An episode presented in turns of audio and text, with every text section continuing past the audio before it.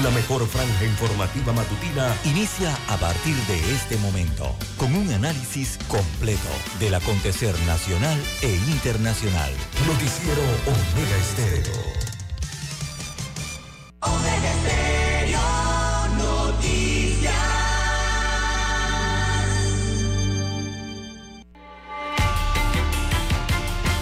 A continuación, los titulares con los hechos que son noticias hoy.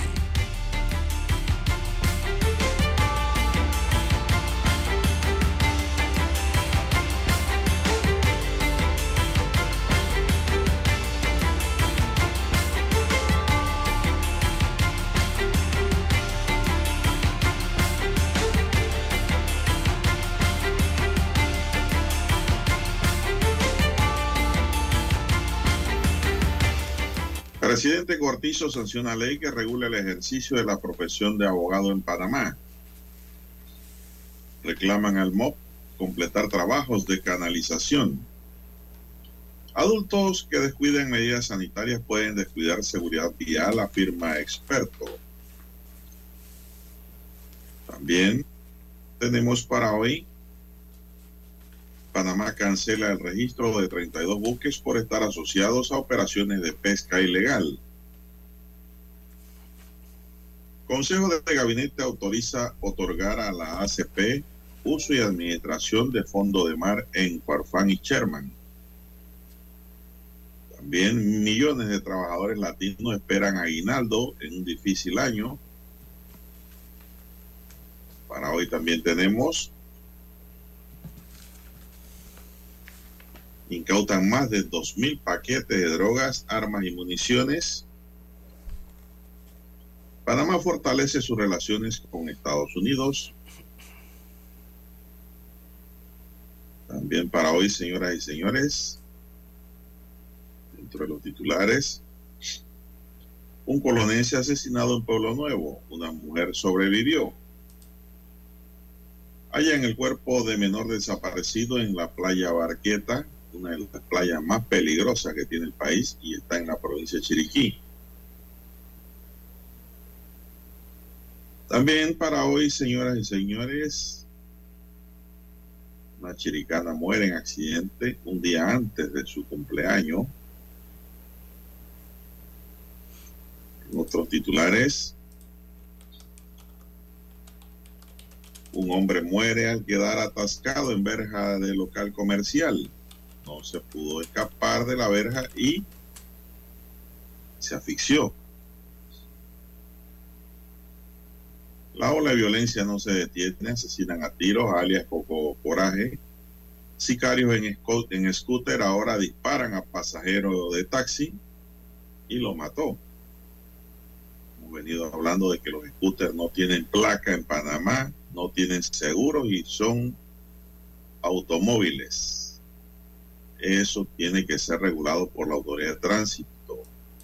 Eso no puede ser como están funcionando ahora. Asesinos usan un scooter para quitarle la vida a una persona. Imagínense usted por dónde vamos.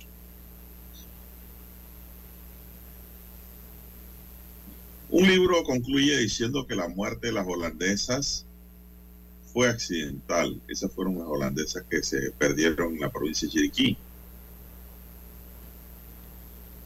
pues deja libre a dos tíos manoseaban a sus tres sobrinas. Pero esa libertad pues está condicionada a la firma como medida cautelar cada cierto periodo y el juicio, la investigación continúa.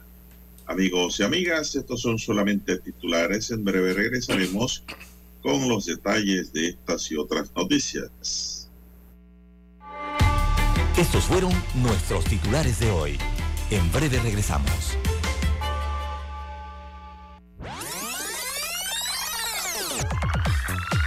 Omega Stereo tiene una nueva app. Descárgala en Play Store y App Store totalmente gratis. Escucha Omega Stereo las 24 horas donde estés con nuestra nueva app. 7:30 AM Infoanálisis, con entrevistas y análisis con los personajes que son noticia. La mejor franja informativa matutina está en los 107.3 FM de Omega Estéreo, cadena nacional.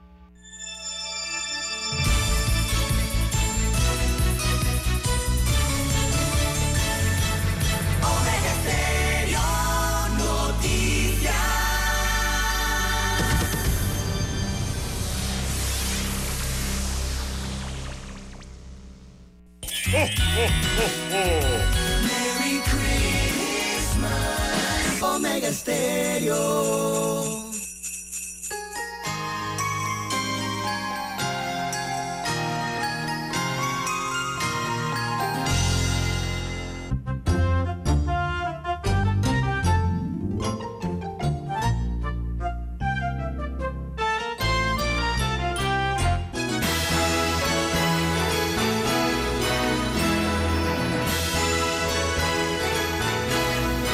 Amigos y amigas, muy buenos días. Hoy es jueves 22 de diciembre del año 2022. 22 del 22. ¿eh? En el tablero de controles está don Daniel Arauz Pinto. En la mesa informativa les saludamos. César Lara. Y Juan de Dios Hernández Sanjur para presentarle las noticias, los comentarios y los análisis de lo que pasa en Panamá y el mundo en dos horas de información, iniciando la jornada como todos los días, con fe y devoción, agradeciendo a Dios por esta nueva oportunidad que nos da de poder compartir esta nueva mañana y así de esta forma llegar a sus hogares, acompañarles en sus vehículos a esta hora. Gente que va, gente que viene, gente que están en su puesto de trabajo próximo a salir al cambio de turno, otros entrar. Pues, buenos días, gracias por acompañarnos. Pedimos para todos salud, divino tesoro, seguridad y protección ante tantos peligros que nos rodean, sabiduría y mucha fe en Dios. Mi línea directa de comunicación es el WhatsApp doble seis catorce catorce cuatro cinco. Ahí me pueden escribir. Don César Lara está en activa comunicación en redes sociales. Don César, ¿cuál es su cuenta? Bien, estamos en las redes sociales, en arroba César Lara R, arroba César Lara R, mi cuenta en la red social Twitter. Allí pueden enviar sus mensajes, sus comentarios, las denuncias, las fotodenuncias, eh, las videodenuncias, el reporte del tráfico temprano por la mañana. Allí, para todos esos incidentes o accidentes, lo que usted se encuentre sobre la vía, bueno, usted lo reporta ahí que sirve de dato para el resto de los conductores. Buenos días, eh, don Daniel Araúz allí en el control máster central. Eh, también a usted, don Juan de Dios, en la unidad remoto. Buenos días a todos los amigos oyentes a nivel de la República de Panamá, las provincias, las comarcas del área marítima, los que están en omegaestereo.com en cualquier punto del mundo donde nos escuche. También los buenos días a los que ya nos sintonizan a través de televisión, sí, canal 856 de Tigo Televisión pagada por cable a nivel nacional y los que ya también nos sintonizan a través de la aplicación de Omega Estéreo desde su dispositivo móvil o celular. Así que son las diferentes plataformas a través de las cuales llega la señal de Omega Estéreo. ¿Cómo amanece para hoy, don Juan de Dios? Excelente, excelente. ¿Usted cómo anda ahí, don Dani? Dani está muy contento. Dani, anda bien, se ve bien allí jamón, en la pantalla. ya tiene, no, dice que tiene jamón, pavipollo, pierna, De todo. bacalao, Logró. peje, de todo tiene Dani. Hombre, Dani, está bien, ¿eh? Dale con calma. Que hay más días que comida, decía mi abuela. Así es. Bien, don Juan de Dios. Bueno, hoy es jueves eh, 25 de diciembre del año 2022. Oiga, habrá condiciones eh, algo ventosas en el país para el día de hoy, eh, refiriéndonos al estado del clima.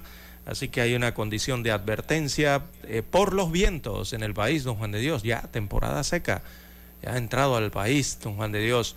En la vertiente del Pacífico Occidental, bueno, se prevén vientos del norte en la mañana y vientos del suroeste en la tarde, eh, menor de 25 kilómetros por hora. El resto del viento con, de la vertiente, perdón, con vientos de nor-noroeste y nor-noreste de 25 a 35 kilómetros por hora. Así que habrá vientos fuertes con velocidades variadas en la vertiente del Pacífico. Eso emite entonces una condición de advertencia hacia el Golfo de Panamá y la península de Azuero. Eh, veamos el Caribe, veamos el mapa rápidamente. Bueno, aquí eh, el Caribe Occidental, ¿verdad? Bocas del Toro, la parte norte de Veraguas, Colón. En la mañana viento de oeste y en la tarde viento del norte menor de 25 kilómetros. Resto de la vertiente con viento de norte y nor noroeste eh, de 25 a 30 kilómetros por hora. Así que ya saben a los amigos oyentes, esto seguramente va a traer ráfagas, eh, ¿verdad? Y estas velocidades variadas, sobre todo en la superficie del mar, eh, provoca, don Juan de Dios, estos oleajes, ¿no? En las vertientes. Así que hay que estar muy atento a esto, a los amigos que van a disfrutar hoy de las playas. Hay que estar atentos sobre todo al viento, ¿verdad? Que eso trae algún tipo, en ocasiones trae problemas, eh, ¿verdad? Eh, en las playas, porque los sorprenden oleajes eh, a los que disfrutan de las costas. Así que a tener mucho cuidado, amigos oyentes. El resto del clima para hoy, bueno, nublados, se prevén parcial, sobre todo, parcial nublado eh, poca nubosidad y algunos aguaceros aislados en algunos puntos de la República, pero nada que pueda dañarle el día eh, de temporada seca que ya se vive en el país. Así que que tengan un excelente día hoy. ¿Qué más tenemos, don Juan de Dios? bueno, don César, hablando de playa, pues el cuerpo sin vida de un menor de 14 años que se encontraba desaparecido desde la tarde del martes en las aguas de la playa La Barqueta, ubicada en Alange, provincia de Chiriquí, fue ubicado a últimas horas de la tarde de ayer. Tras el hecho, familiares y amigos trataron de rescatarlo, pero fue imposible por las fuertes corrientes que había en el área. Minutos más tarde se coordinó con los demás estamentos de seguridad y se inició una operación de búsqueda que se efectuó hasta la madrugada del miércoles. Posteriormente, a primeras horas de la mañana, ayer se reinició esa búsqueda hasta la ubicación del cadáver. El menor residía en la organización El Dorado, en el corregimiento de David Sur, en la provincia de Chiriquí. Esta sería la víctima número 12 por inmersión en 2022, según el SINAPRO. Lamentable, don César, la pérdida de esta vida de este chico, hombre, de 14 años, que por lo, precisamente por lo que usted dice, don César, ¿no? por las fuertes corrientes que se originan en, en las playas, por el viento. Sí, e, eso provoca eso, Juan de Dios. Hay que tener mucho cuidado. Eh, por allí, quizás si esto continúa, estos vientos aumentando, habrá algún mar de fondo por allí eh, más adelante, dependiendo de la velocidad que tengan los vientos sobre todo del sur, que vienen del sur o del norte, y provocan esto, ¿no? Eh, estos oleajes ocasionales eh, que sorprenden a los bañistas. Hay que tener mucho cuidado en las playas, don Juan de Dios. Sí, don César, y ahora que viene el verano y viene un verano caliente, temporada seca, hay que tener mucho cuidado para la gente que va a las playas, a los ríos, a los lagos. Sobre todo la juventud, don César, que es más atrevida, ¿no? Sí, a la juventud hay que enseñarle a, bañarse en la playa, don Juan de Dios. A veces cuando uno está pequeño, ¿verdad? Eh, infante, adolescente o joven, y cree que uno sabe todo. Eh, no, no lo sabe todo. Eh, los padres hay que enseñarles a, bañarse hasta a los adolescentes y a los jóvenes en las playas, don Juan de Dios. Sobre todo en el hecho de las comidas, cuando estás ingiriendo alimentos, ¿verdad? Que hay personas que eh, almuerzan o cenan o, comen mucho en la playa y no permiten hacer la digestión, o sea, eh, no esperan el tiempo adecuado para que el cuerpo haga la digestión para luego ingresar al agua, sino que se meten inmediatamente, don Juan de Dios, y ahí es donde viene el problema. Vienen los calambres, viene la indigestión en medio del agua, don Juan de Dios, y eso te puede hasta paralizar dentro de la playa, dentro del agua. Y por eso lamentablemente ocurren hasta estas eh, noticias eh, eh, de, muertes, ¿no? Por un calambre, por una indigestión dentro del agua. ¿Verdad? Hay que tener en cuenta las temperaturas, a pesar de que afuera haga, sol, esté soleado, recordemos que estás ingresando a un medio don Juan de Dios, húmedo, que al final es, eh, te puede causar hasta hipotermia, aunque usted no lo crea, porque te quita el calor corporal, estar simplemente metido, meter todo el cuerpo dentro del agua. Todas esas situaciones, todas esas aristas influyen entonces en que se puedan presentar estas situaciones de que te da calambre, te da una indigestión y eso puede llevarte a un ahogamiento. No, aparte de los movimientos del agua, don César, el mar picado, las olas altas, todo eso es un peligro, aunque usted sepa nadar. Sí, exacto. Por más que usted nade, donde la playa está picado, el mar está picado y eh, lo levanta la ola y lo saca de la orilla, créame que tiene problemas, ¿eh? aunque sepa nadar. Usted va a nadar hacia la orilla y el mar lo echa hacia el fondo. Hay que tener mucho cuidado con eso, señoras y señores, porque no queremos más gente ahogada. Siempre son jóvenes, eh, los señores, los mayores, los más grandes mueren siempre salvando un hijo, salvando un nieto, salvando un sobrino. Por eso es que se ahogan también, pero los jóvenes son los más atrevidos que les gusta meterse en las partes más profundas de la playa. Y eso, es un peligro, don César. La playa es peligrosa. Eso no es un lago, no es un río que te está quieto. La playa tiene mucho movimiento. ¿Qué va? Da, da, miedo la playa en esta época y de viento picado peor. bueno, Dani, vamos a hacer una pausa. Regresamos de una vez con más noticias.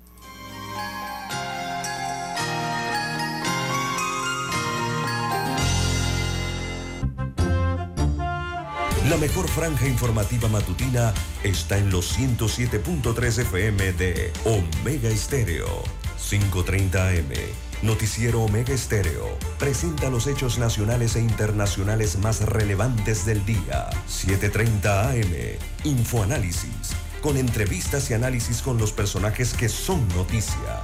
De 8 y 30 a 9 y 30 de la mañana. Sin rodeos. Con Álvaro Alvarado. De lunes a viernes. Por Omega Estéreo.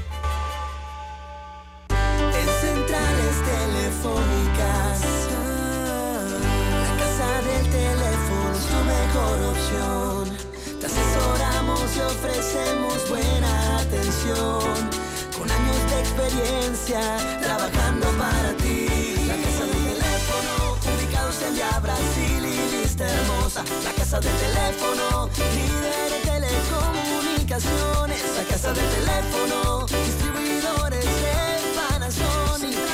Ven a visitarnos. La casa del teléfono. 0465 lsdtcorp.com Distribuidor autorizado Panasonic. Para anunciarse en Omega Estéreo, marque el 269-2237. Con mucho gusto le brindaremos una atención profesional y personalizada. Su publicidad en Omega Estéreo. La escucharán de costa a costa y frontera a frontera. Contáctenos 269-2237. Gracias. Omega Stereo tiene una nueva app. Descárgala en Play Store y App Store totalmente gratis. Escucha Omega Stereo las 24 horas donde estés con nuestra aplicación totalmente nueva.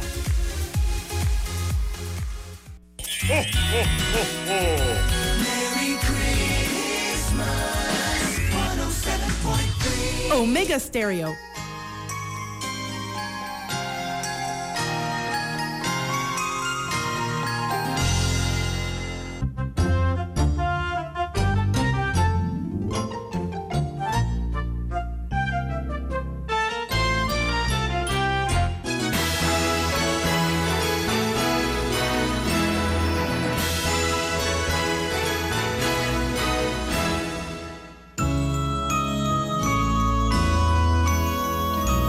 avanzamos, así es, son las 5.52 minutos. La embajadora de Estados Unidos en Panamá, Mari Carmen Aponte, afirmó ayer que a Estados Unidos le urge que la Asamblea Nacional debata y apruebe el proyecto de ley que establece la legislación de extinción de dominio en el país. El proyecto de ley que adopta la legislación de extinción de dominio de bienes ilícitos fue presentado ante la Asamblea en abril de 2021 por el ministro de Seguridad Juan Manuel Pino Sin embargo, no ha sido discutido ni aprobado en primer debate en la Comisión de Gobierno, Justicia y Asuntos Constitucionales de la Asamblea. Por el contrario, el proyecto fue analizado por una subcomisión durante el periodo legislativo pasado que lo remitió a la comisión para realizarle ajustes al documento.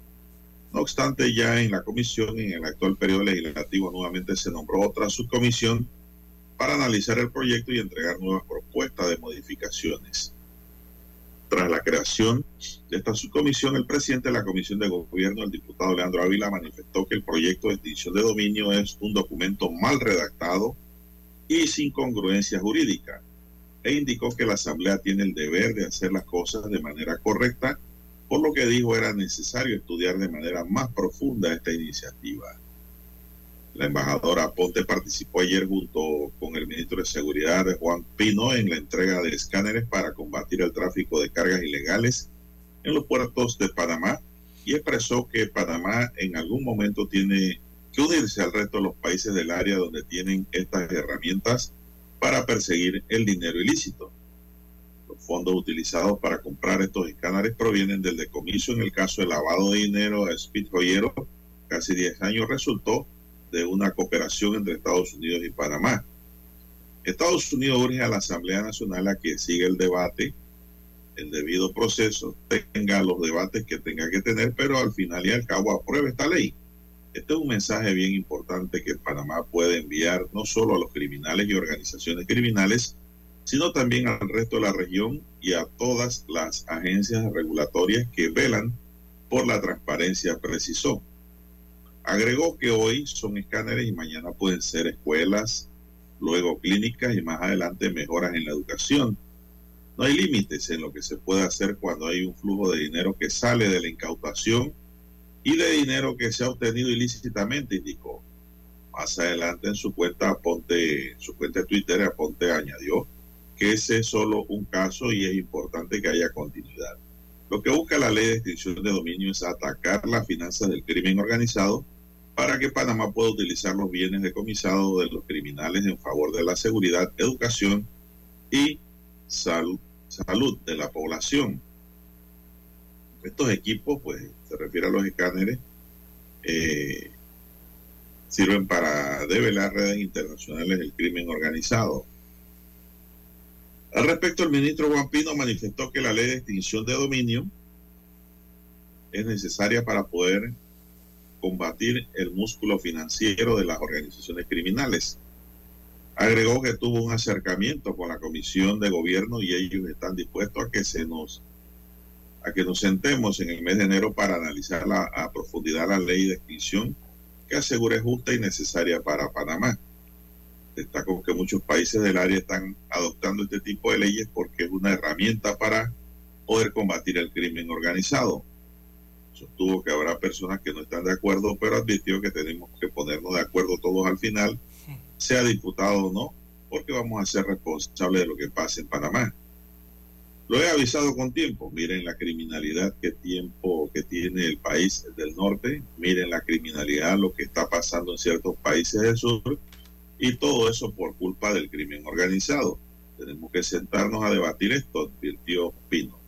Bueno, en Sudamérica, don César, como en Colombia, existe la ley de extinción de dominio. Y sí. las organizaciones criminales siguen operando. Eh, no pasa nada. Sí, aquí en Panamá lo que estamos viendo es que este proyecto de extinción de dominio, eh, eh, digo, es uno, es uno de los proyectos que más veo que han analizado, porque han pasado meses y meses. Eh, constantemente nos indican desde la Asamblea Nacional que hay discusiones, que hay análisis, que hay mesas. O sea, lo están discutiendo ¿no? en los últimos meses, eso es claro. Pero no se avanza de allí, don Juan de Dios. también se escucha de varios legisladores se escucha de los funcionarios que manifiestan que la puesta en vigencia de, una ley eh, como esta eh, e, es importante para el país, o sea, es prácticamente un imperativo para el país, un imperativo nacional. Sin embargo, el proyecto de ley, vemos que en la Asamblea Nacional otros señalan que adolece de serias carencias que pueden incluso poner en entredicho el tema este que se habla tanto de la seguridad jurídica en el país, ¿no? y que debe ser corregido eh, el texto del proyecto de ley eh, antes de su aprobación. Ya vemos lo que dice Leandro Habla. Otros expresan, se expresan de otra manera en cuanto a la ley de extinción eh, de dominio, que no carece de críticas esta ley, don Juan de Dios, y las principales críticas apuntan a, a la experiencia, yo diría que a la experiencia que hemos escuchado a la experiencia que quizás se ha vivido en otros países que ya han desarrollado este tipo de legislaciones, donde eh, en algunos casos, don Juan de Dios, eh, las instituciones en esos países encargadas de realizar eh, estas actividades, algunas han abusado ¿no? de, esas facultades. y quizás aquí en Panamá yo creo que muchos le temen por el amplio poder que conceden estas herramientas, ¿verdad?, de extinción de dominio que se requiere para la supervisión que, deben hacer las autoridades cuando se presenten casos que necesiten de la aplicación de ella, don Juan de Dios. Y veo que se mantiene en eso, ¿no? Y no avanza de allí, entre los que están a favor y los que están en contra. Las críticas y los temores, don César, se basan en que con esa ley se puede perseguir políticamente a la gente. Eh, ajá, exacto, sí, parte de ello. A los ciudadanos panameños y bajo el tema de que le están extinguiendo el dominio de sus bienes económicos que pues pudieran estar señalados como de orden irregular. Sí, pero hay ejemplos, don Juan de Dios. Don Juan de Dios, las seis en punto de la mañana. Mucho. Eh, debemos hacer una pequeña pausa para escuchar las notas del himno nacional y ampliamos un poco más de este tema.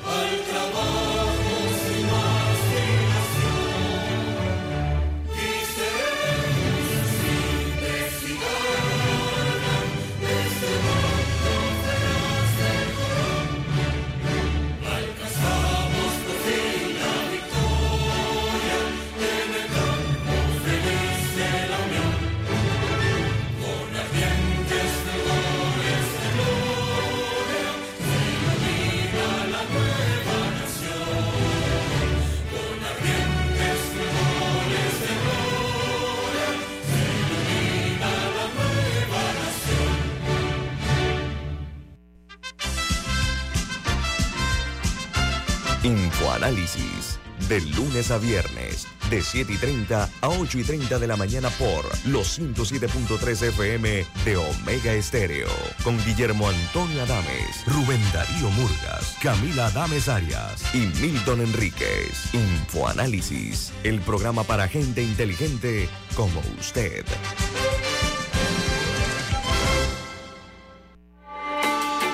Noticiero Omega Estéreo.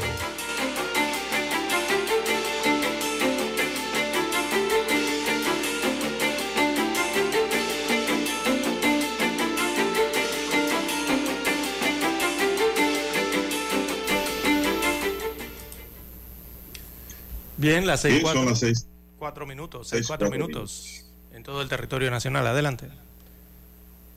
Bueno, no, usted dijo que iba a ampliar sobre la ley. Ah, sí, sobre el tema de la ley de extinción de dominio. Es el del don Juan de Dios. Aquí hay como hay como una especie de temor. Yo no sé si será en, en el aspecto amplio legal de lo que pueda abarcar esta ley de extinción de dominio o si es el otro temor que siempre han tenido aquí eh, en los países latinoamericanos, don Juan de Dios, incluido Panamá, que es ese de la utilización de estas herramientas como armas políticas realmente, ¿no? Eh, cada vez que se sube cinco años al poder o se sale del poder, de que eh, herramientas jurídicas como estas puedan ser utilizadas en contra ¿no? de los adversarios políticos. Por allí es algo del sentimiento que hay con esta ley de extinción eh, de dominio, ¿verdad? Eh, de que Eh, no se vaya a abusar de esas facultades ¿no? en el país o del amplio poder que, que concede esta herramienta eh, eh, en el país. Siento yo que el mayor temor va por allí. Yo creo, don César, y eh, no tanto en que haya tanta actividad ilícita eh, que requiera la extinción de dominio por un juez especializado, ¿no? Indistintamente de la jurisdicción penal, porque recordemos que la extinción de dominio se va a manejar o se manejaría a través de un fiscal especial, a través de jueces especiales que no son precisamente los jueces penales que llevan la causa. Inclusive, la extinción de dominio se puede dar y usted es inocente simplemente porque no puede justificar el patrimonio. Entonces, ¿qué trae esto como consecuencia, don César? Que el temor dónde está, que en Panamá la realidad de realidad es que no se paga la renta al 100%, don César. Los impuestos. Ese es el problema número uno. Entonces, dos, nadie quiere decir lo que tiene. Todo el mundo anda limpio, no tengo plata, estoy jodido, pero mentira. Hay mucha gente que está bien. Entonces, no quieren que sepan lo que tienen, ni siquiera la DGI sabe lo que tienen. Entonces, al, al iniciarse una investigación real, se van a encontrar bienes, ¿no? Y esos bienes tienen que ser justificados, ¿no? Así es. Como lícito, para poder mantenerse en el dominio de eh, el que posee la riqueza. Al no poder justificarla, aunque no anden en actividades ilícitas, don César, aunque no anden nada malo, si ha cometido un error administrativo, tal vez o patrimonial o de tesorería o de hacienda pública, que es precisamente que no declaró los bienes o, o- o la cantidad de dinero que ganó en determinado año, porque un contador le hizo el trabajo No y paga dijo que impuestos. ganó menos, no paga impuestos van aumentando y no están debidamente justificadas en la caja de ingresos del Estado. No tiene Entonces, usted un papel. allí es donde está el problema, don César, aquí. Y esto va con pobres y ricos, ¿ah? Sí, porque los subsidios es el otra, es la otra cara. O sea, de- el que no paga impuestos es porque no paga impuestos.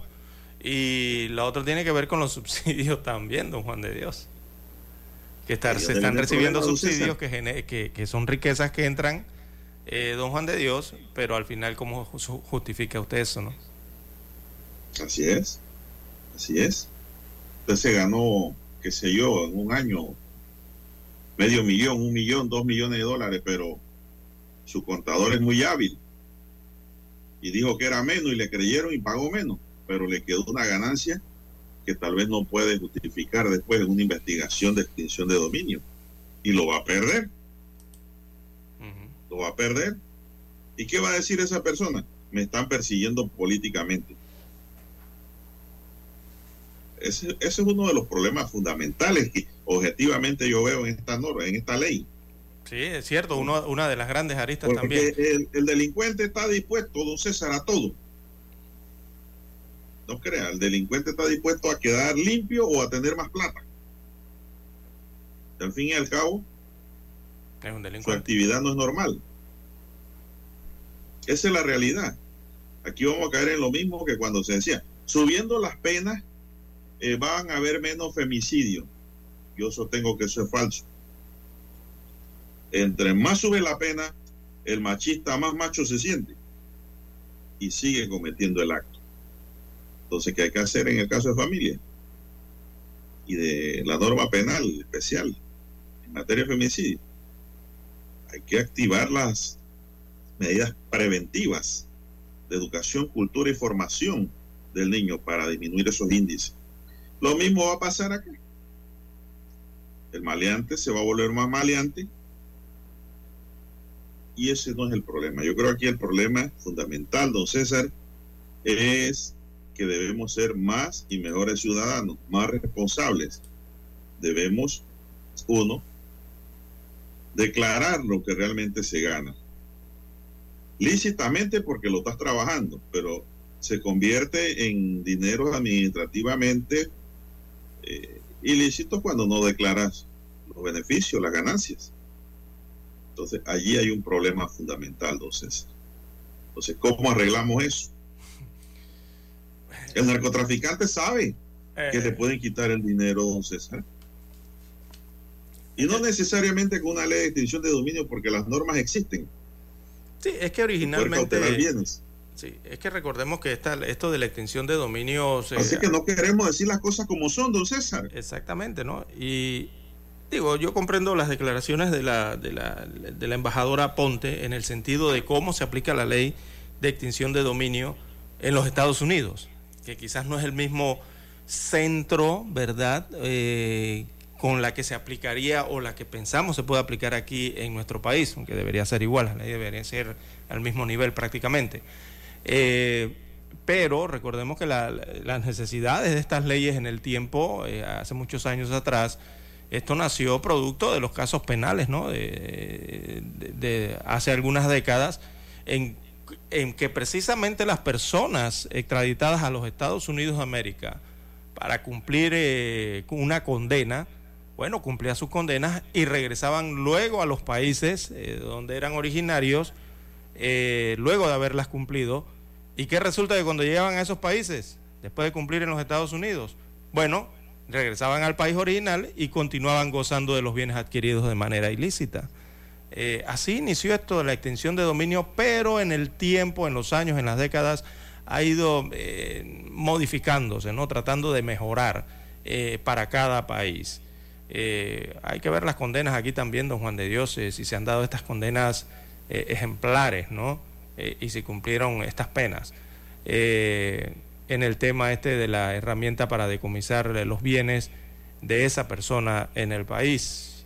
Yo no sé, usted ha visto que aquí ha, existido alguna condena en que, en que se registrara el decomiso eh, a través de las leyes que existían de extinción de dominio en el país pero si no hay ley de extinción de dominio, como No, o sea, de, las de, las, de las herramientas que, que tenemos actualmente, ¿no? Ah, sí, sí, cómo no, cómo no, no. No propiamente de esta ley, claro, están tratando de reunir todo y hacer una ley, integral, ¿no? sino de las herramientas existentes. Con las herramientas existentes, sí, cómo no, cómo no. Muchos condenados han, han tenido que, que pues dejar sus bienes al fisco, al Estado. ¿No? Eh, eso existe aquí en cualquier lugar del mundo. Entonces, lo mal habido tiene que seguir en la suerte lo principal, que es una condena. Aquí la diferencia es que va a haber una jurisdicción de extinción de dominio, aparte de la penal, don César, en donde pues se crea una nueva rama para precisamente perseguir los bienes mal habidos. Y ahí es donde está el miedo y el temor de muchos políticos y empresarios, por César. ¿A usted que le van a extinguir? Las dos gallinas que tienen Penonomé. Por favor, si esas gallinas nacieron de los pollitos. Pero la gente que maneja mucha plata, mucha fortuna, Eh. les da esos temores. Imagínese, don César. Y es imprescriptible. ¿no? La, la, la propuesta aquí tiene imprescriptibilidad. No. ¿O sí? Eh, tiene un término, tiene un término que no sé cuánto es, pero eh, inclusive las herencias son perseguibles. Si alguien hereda una masa eh, mala vida, el fisco la puede cautelar, según la norma, ¿no? No crea que con, el traspaso de bienes ya terminó, todo quedó bien. No, no, no, no, te pueden perseguir. Los bienes que te ha dejado tu- hasta tu abuelo, su abuela. Mire, ese, e- e- e- ese es el temor que hay aquí. Y para citar un ejemplo, don César, O sea, que yo, yo- en este país se ha hablado mucho de las planillas brujas en la asamblea, por decir un ejemplo. El cashback.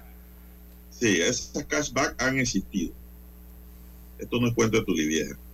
Entonces, yo pregunto, ¿cómo un diputado puede, puede justificar en cinco años ganancias producto de las cashback si se le hace una investigación Bueno, profunda, real y objetiva de verdad? No va a poder. es que un Entonces, funcionario. esos bienes se extinguen. Exacto. Un funcionario Entonces, ahí hay uno de los temores. no puede ser millonario con el salario del gobierno. Ahí hay uno de los temores.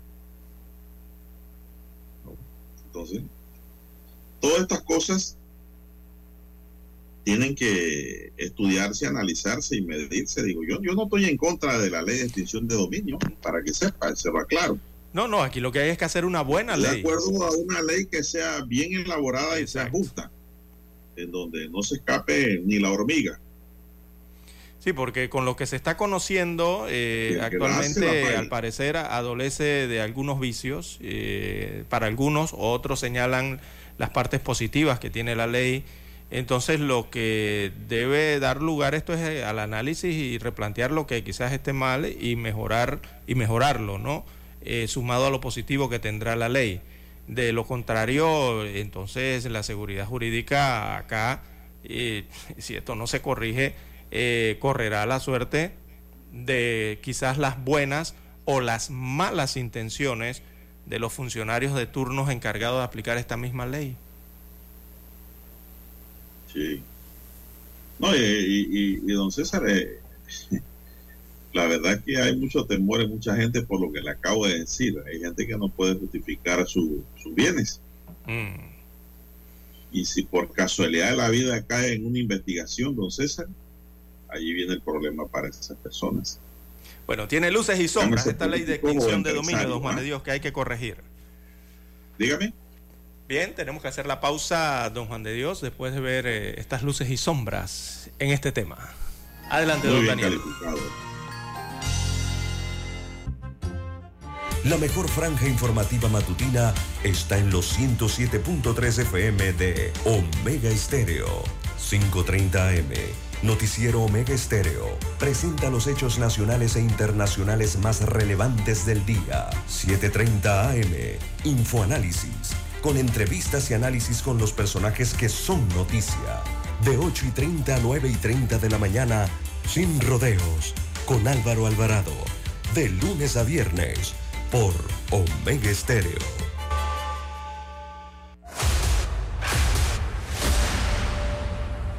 Desde los estudios de Omega Estéreo, establecemos contacto vía satélite con la voz de América. Desde Washington, presentamos el reportaje internacional.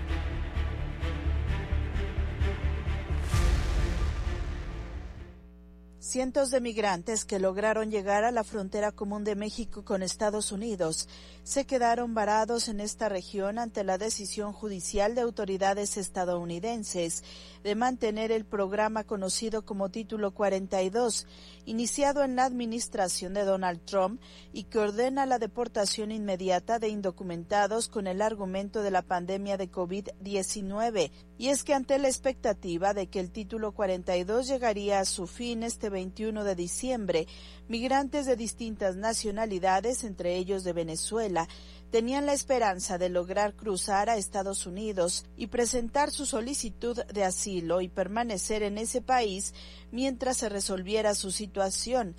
Sin embargo, la Corte Suprema decidió posponer la terminación del programa. En respuesta, el gobierno de Joe Biden pidió a la Corte que ponga fin a las restricciones al asilo, pero solicitó al máximo tribunal una prórroga hasta al menos el 27 de diciembre, con el fin de avanzar en los preparativos para una mayor afluencia de migrantes. Autoridades mexicanas señalaron que se trata de una medida que compete solamente a Estados Unidos, pero se trabaja para brindar una mejor atención a los inmigrantes que buscan cruzar el territorio nacional. El secretario de Gobernación, Adán Augusto López Hernández, señaló que hay coordinación entre las distintas dependencias del gobierno.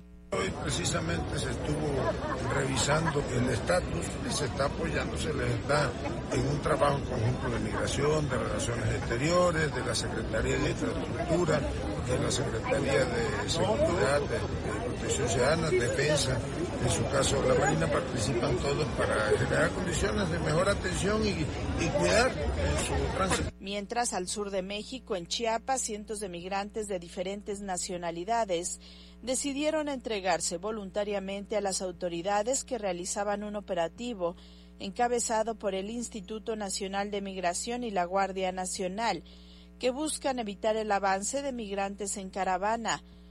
Los inmigrantes pretenden así obtener un documento que les permita permanecer legalmente en México de manera temporal y continuar hacia el norte. Sara Pablo Voz de América, Ciudad de México. Escucharon vía satélite desde Washington el reportaje internacional.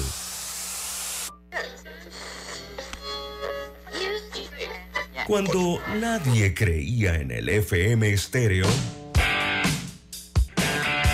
Esta es la nueva generación en radio. Esta es la generación Omega. Construimos el camino que seguirían las demás. Omega Estéreo 41 años de profesionalismo, evolución e innovación. Omega Estéreo, cadena nacional.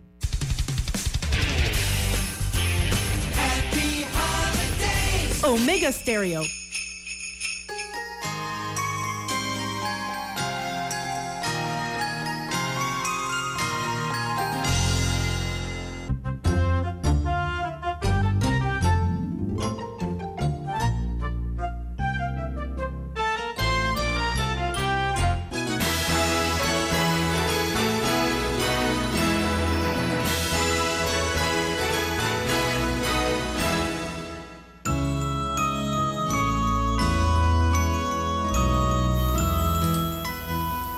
César, bueno, este es un tema interesante y apasionante para nosotros los abogados, no Muchas periodistas que también son letrados. Periodistas son los que leen, pues, los que no leen, no, pero periodistas que les gusta leer y escribir es un letrado. Mire, don César, la extinción de dominio es una consecuencia jurídica patrimonial de las actividades ilícitas, como ya dijimos. No, esto no solo se refiere a un delito de narcotráfico, actividades ilícitas consistente en la pérdida a favor del Estado de cualquier derecho sobre los bienes de origen o destinación ilícita descrito en la presente ley, declarada por sentencia de autoridad judicial sin contraprestación. ¿Qué quiere decir esto? Que el Estado no te da nada de vuelta, ni compensación de naturaleza alguna para su titular o cualquier otra persona que lo detente o se comporte como tal. Por eso es que es, una ley, es una ley realmente muy delicada, don César.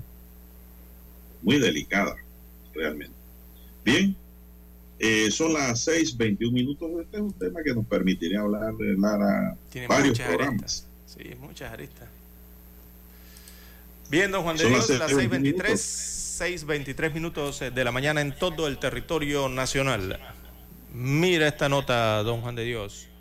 Sicario en scooter dispara a pasajero de taxi y lo mató. pero escuchó bien el titular, ¿no? Sicario en scooter. Y remarco el scooter. Bueno, un muerto y un herido fue el resultado de un ataque a primeras horas de la noche de este miércoles en la ciudad de Colón. Todo ocurrió cuando un taxista se desplazaba por la calle 10 de la urbe colonense, cuando un sujeto con un scooter eléctrico se acerca al selectivo y saca un arma para empezar a disparar contra el ocupante. Luego del ataque, el taxista logró manejar hasta el cuarto de urgencias del complejo hospitalario Dr. Manuel Amador Guerrero de la ciudad de Colón para ser atendidos. Pero el pasajero, el cual fue identificado como Ezequiel Ceballos, ya no presentaba signos vitales, por lo que se declaró su deceso. Mientras que el taxista de 28 años de edad fue ingresado a la sala de urgencia de este nosocomio, de este hospital, por una herida de bala en uno de sus brazos. Al taxi se le colocó cinta amarilla, según las gráficas, debido a que el cuerpo del occiso eh, se, encontraba pues en el interior del vehículo y eh, se debía preservar entonces evidentemente allí la escena del crimen para los especialistas. Eh, así que mientras se iniciaban las investigaciones del caso de este homicidio, a pocos días de celebrar la Navidad por parte de los funcionarios, bueno, aquí del Ministerio Público y de la Policía eh, nacional. Destaca aquí la nota, ¿no? haciendo algunas acotaciones. Pero el hecho, don Juan de Dios, es que se da este asesinato eh, de una persona a bordo de un vehículo del transporte selectivo y eh, quienes cometieron el asesinato viajaban o utilizaban una scooter para cometer esta fechoría, don Juan de Dios. Un scooter eléctrico. Yo le, yo, yo, le digo, yo le pregunto a la policía y a los entes investigadores, díganme cuál scooter utilizaron para cometer este asesinato. Eh, ¿Cómo identifican ese scooter? ¿Cómo, ¿Cómo la pregunta? ¿Cómo la policía o el Ministerio Público va a identificar el scooter? Ah, no puede. Usted sabe que si usan un auto lo identifican, usan una moto lo identifican. No, jamás lo va a poder identificar, por lo menos aquí en Panamá, ¿no? Es lo que hemos venido hablando, don César, que en la calle cada día hay más scooter. Eso es un vehículo. Y no tienen placa, no tienen registro. No tienen placa, no tienen, seguro. Seguro. De ningún tipo. No tienen licencia, no tienen nada. Nada. Y aquí el gobierno pues mira para otro lado y la autoridad de tránsito ni se diga que es la que el ente rector en esa materia que debe poner orden.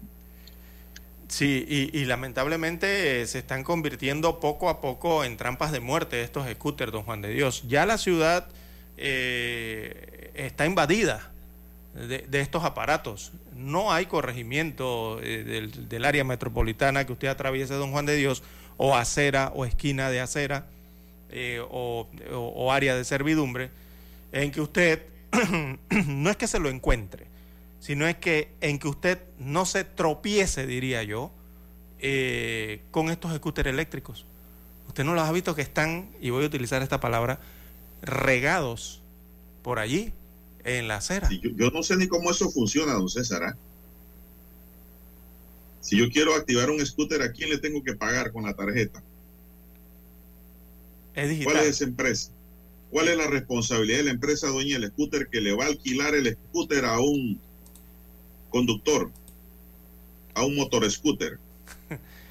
es lo más triste, don Juan de Dios, porque para em, eh, utilizar vehículos eh, de rueda, eh, sobre todo que van sobre la calzada de rodadura, o sea, que van sobre la vía, las avenidas, las calles, ¿verdad? Las autopistas, se exigen para las personas una licencia, por eso hay licencia para conducir motocicletas, eh, también está marcada para la bicicleta y para los vehículos sedanes y así, ¿no? Los camiones, los tractores y todo. Pero para el scooter no, don Juan de Dios, no hay licencia para eso.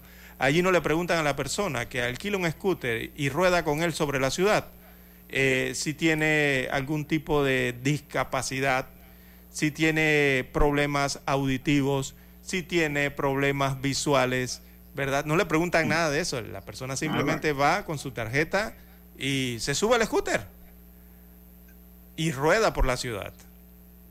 Entonces, esas son situaciones que hay que ir viendo. la empresa dueña de ese scooter lo va a seguir porque tiene el GPS. Ellos saben dónde se lo van a dejar. Pero solamente el aparato. El aparato. Ellos no tienen datos reales de quién lo vaya a manejar. Exactamente. No, y lo más importante, Lara, ¿cuál es la responsabilidad civil de ese aparato en la calle? ¿Cuál es el seguro que tiene? ¿Están las aseguradoras dispuestas a asegurar estos aparatos? Y lo peor, don César, los scooters los andan es por las aceras siempre, por donde van los peatones. Exactamente. Eh, provocando golpes, accidentes, don Juan de Dios. No he escuchado hasta el momento en Panamá. Un no, orden. Sé, no sé las estadísticas del tránsito, eh, de operaciones del tránsito, pero por lo menos yo no he escuchado hasta el día de hoy que se haya registrado una muerte eh, por la utilización de un scooter, o sea, por manejar un perdón, por manejar un scooter o algún atropello con un scooter que haya provocado la muerte de alguna persona. No he escuchado hasta el momento, mm, ah, claro que no sé si las estadísticas de operaciones del tránsito tenga algún tipo de estas cifras, pero mire usted la otra estadística que ya estamos escuchando, sobre todo con este caso delictivo, ¿no? En que ese tipo de aparatos eléctricos ha sido utilizado para cometer un asesinato.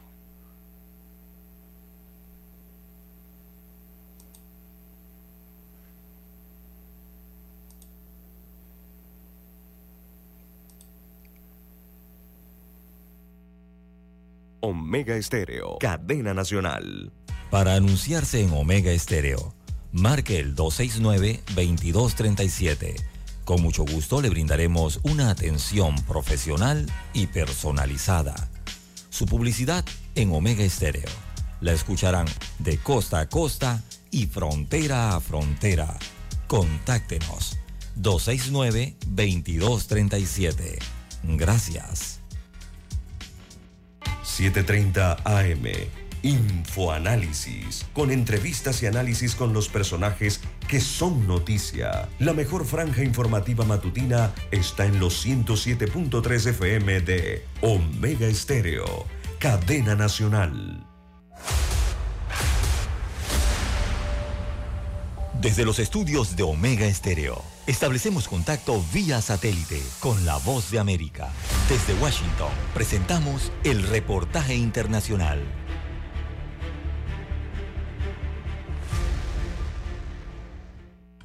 Los temores de que Bielorrusia, aliado de Moscú, puede establecer un nuevo frente de invasión contra Ucrania, lo que por una parte provocó una nueva petición de Kiev a sus aliados occidentales en la que solicitó más armamento, el mandatario ruso Vladimir Putin aseguró que la situación es extremadamente difícil en cuatro zonas de Ucrania que Moscú declaró como parte de Rusia, de modo que el jefe del Kremlin ordenó a los servicios de seguridad que intensifiquen la vigilancia para asegurar sus fronteras y combatir futuras amenazas. Hay que intensificar el trabajo a través de los servicios fronterizos y el Servicio Federal de Seguridad. La frontera estatal es un punto clave y muy importante del país, por lo que debe ser protegida y cualquier intento de violarla debe ser frustrado rápida y efectivamente. Paralelamente, el presidente de Ucrania, Volodymyr Zelensky, visitó la ciudad de Bakhmut, una urbe en el frente de batalla que las fuerzas rusas intentan tomar desde hace meses y que representa un punto crítico del flanco oriental de Ucrania. Según aseguran los expertos, este viaje habría sido el más arriesgado que ha hecho el presidente a lo largo de todo el conflicto bélico, que incluso pudimos observarlo con el chaleco antibalas, una imagen muy poco habitual. Gracias. Él está aguantando porque Bakhmut está luchando. Esta es la fortaleza de nuestra moral. En batallas feroces y a costa de muchas vidas, la libertad está siendo defendida aquí para todos nosotros. Por ahora no hay tregua navideña y la guerra en Ucrania está cerca de cumplir los 10 meses y ya es el mayor conflicto en Europa desde la Segunda Guerra Mundial. Sala de redacción, Voz de América. Escucharon vía satélite desde Washington el reportaje internacional. Noticiero Omega Estéreo.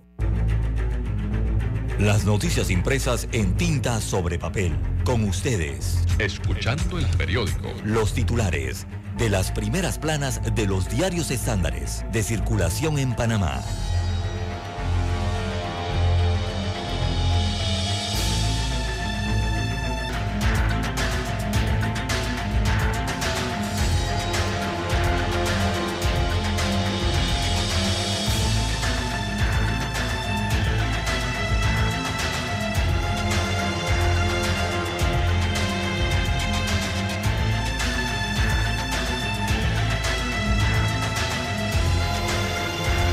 Bien, amigos oyentes, eh, para hoy jueves 22 de diciembre del año 2022, el diario La Prensa titula Ejecutivo no avala ley que asignaba millones a alcaldías y corregimientos. Hay un veto al respecto.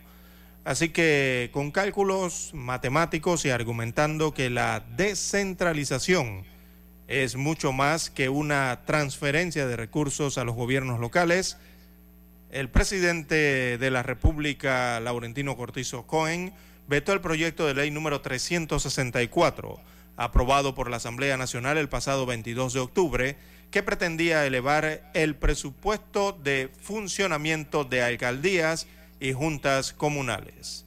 Entre otras cosas, la iniciativa buscaba elevar eh, de manera escalonada a partir del 2024 la suma para el programa de inversiones y obras públicas que recibe cada uno de los gobiernos locales a raíz de 50 mil dólares por año hasta llegar a 250 mil balboas. También para hoy la prensa titula aumenta, aumenta perdón, eh, incertidumbre entre trabajadores de la mina de cobre. Veamos la página 1B del diario La Prensa. Destaca la información que seis días después de que el presidente Laurentino Cortizo informó del cierre de las operaciones comerciales de cobre Panamá, los cerca de mil trabajadores eh, de la mina desconocen quién asumirá el pago de sus salarios. También piden a la Corte Suprema de Justicia fallar sobre el matrimonio igualatorio. Así que seis años después de que a la Corte Suprema de Justicia llegara la primera demanda para que se reconozca el derecho al matrimonio igualatorio en Panamá, ese tribunal aún no se ha pronunciado sobre el tema. Por eso un grupo de ciudadanos acudió el día de ayer al Palacio Gil Ponce para exigir una respuesta. Aparece la fotografía en primera plana de estos ciudadanos, de las organizaciones que apoyan el matrimonio igualitario, igualitario perdón, eh, que pidieron entonces a la Corte decidir sobre las demandas de inconstitucionalidad. También para hoy el diario La Prensa en primera plana titula Aumenta la vacunación infantil contra la COVID-19 la semana del 13 al 19 de diciembre del 2022, perdón, se aplicaron en el país 1.185 dosis de la vacuna contra la COVID-19 a niños de 6 meses a 4 años de edad. Eh, así está consignado en el último informe del programa ampliado de inmunizaciones del Ministerio de Salud, ese es el PAI, donde se contabilizaron 9.581 dosis colocadas cuando la semana previa fue de 8.396 dosis.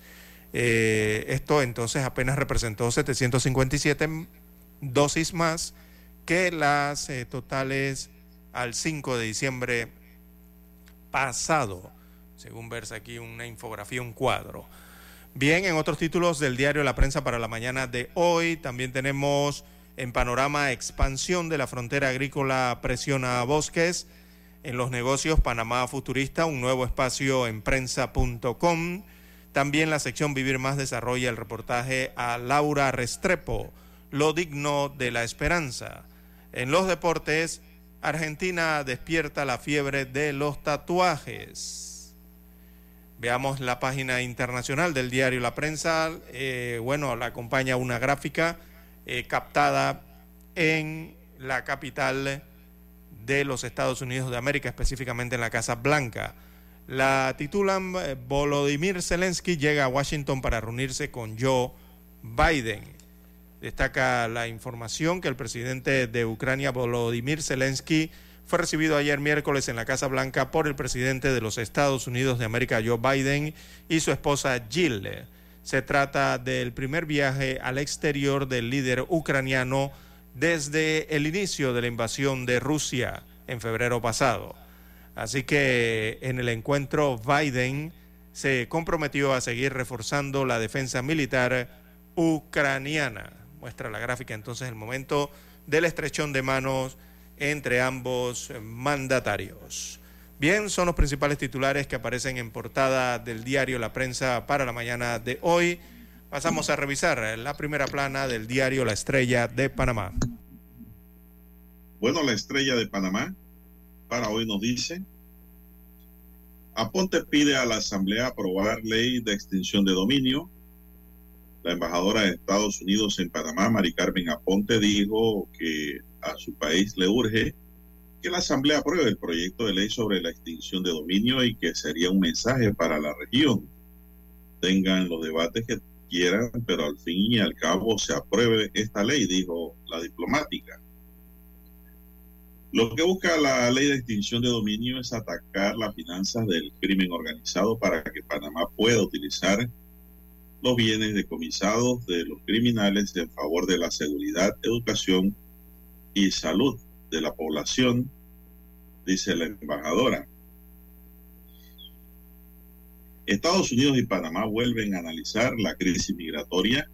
La canciller de Panamá, Yanina Ollanaina Guaney y el ministro de Comercio e Industria, Federico Alfaro, sostuvieron una reunión con el secretario de Estado de Estados Unidos, Anthony Blinken, para abordar el tema migratorio y fortalecer la agenda comercial. Periodistas tienen dudas sobre la fecha en que deben renunciar los funcionarios para sus primarias. En los deportes, el ranking del Mundial Qatar 2022 la selección de Qatar, pues, país anfitrión del Mundial, terminó en la última posición en cuanto a su efectividad. La figura de Lionel Messi ha desatado una gran demanda de tatuajes en su país. Los regalos navideños, las compras de regalos navideños para los pequeños de la casa continúan en los diferentes centros comerciales. A cuatro días para la Nochebuena, los cristianos celebran la Navidad el próximo domingo y el feriado se pasa al lunes 26 por disposición del Código de Trabajo. En Café con Estrella, Daniel Batista, el sueño de estar entre los mejores bailarines de danza de América Latina. Y eh, periodista peruano analiza la crisis política de su país. El periodista peruano Miguel eh, Nicodemos considera que su país no solo enfrenta una crisis política, sino también una crisis institucional de los poderes ejecutivo, legislativo y judicial. Amigos y amigas, estos son los titulares que hoy nos ofrece el diario La Estrella de Panamá y concluimos así con la lectura de los titulares correspondientes a la fecha. Hasta aquí, escuchando el periódico. Las noticias de primera plana, impresas en tinta sobre papel.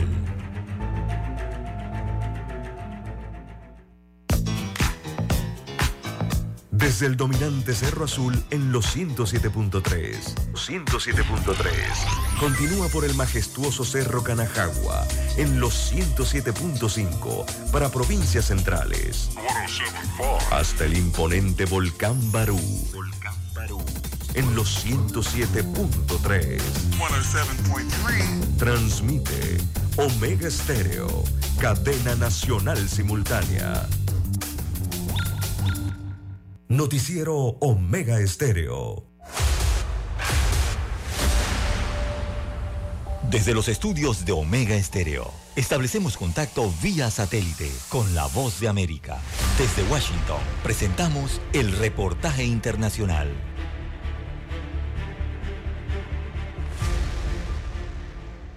Ecuador exporta a los Estados Unidos 279 productos y todos ellos pagan aranceles, algo que no ocurre con Perú ni Colombia, pues estos dos países firmaron acuerdos que les permiten importar productos con sistemas de preferencias. Durante este 2022, Ecuador ha exportado a los Estados Unidos 3.300 millones de dólares en productos no petroleros.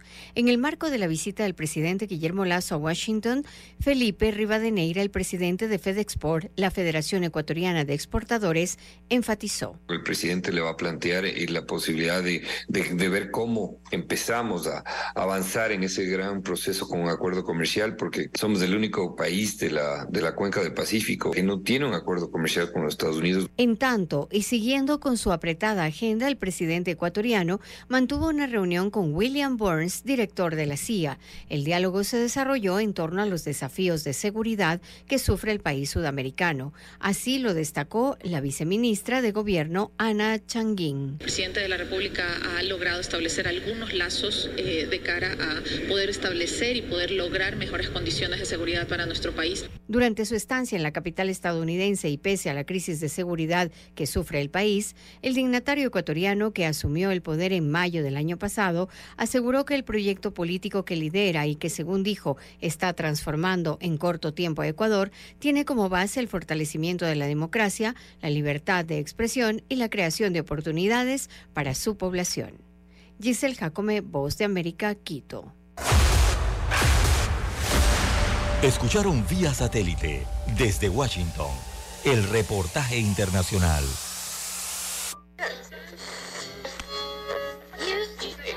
Cuando nadie creía en el FM estéreo. Esta es la nueva generación en radio. Esta es la generación Omega. Construimos el camino que seguirían las demás. Omega Estéreo. 41 años de profesionalismo, evolución e innovación. Que esta Navidad esté llena de amor y paz sobre tu vida. Que la magia de la Navidad sea tu mejor vestido, tu sonrisa el mejor regalo y tu felicidad mi mejor deseo. Que en esta Navidad y el Año Nuevo se desborde el amor y la salud en ti. Que los problemas, incertidumbres y la injusticia no sean tropiezos en tu vida. Pídele a Dios claridad y solución. Mensaje del licenciado Juan de Dios Hernández Sanjur, su abogado de confianza. A su entera disposición. 6614-1445. Es momento de adentrarnos al mar de la información. Este es el resultado de nuestra navegación por las noticias internacionales más importantes en este momento.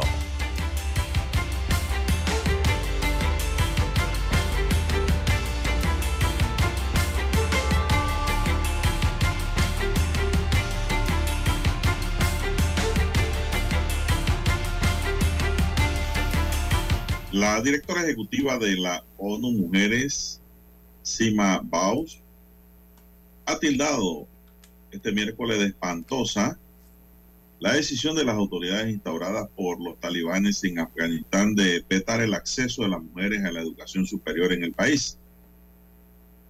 La investida integral contra los derechos de las mujeres en Afganistán no tiene parangón en el mundo de hoy.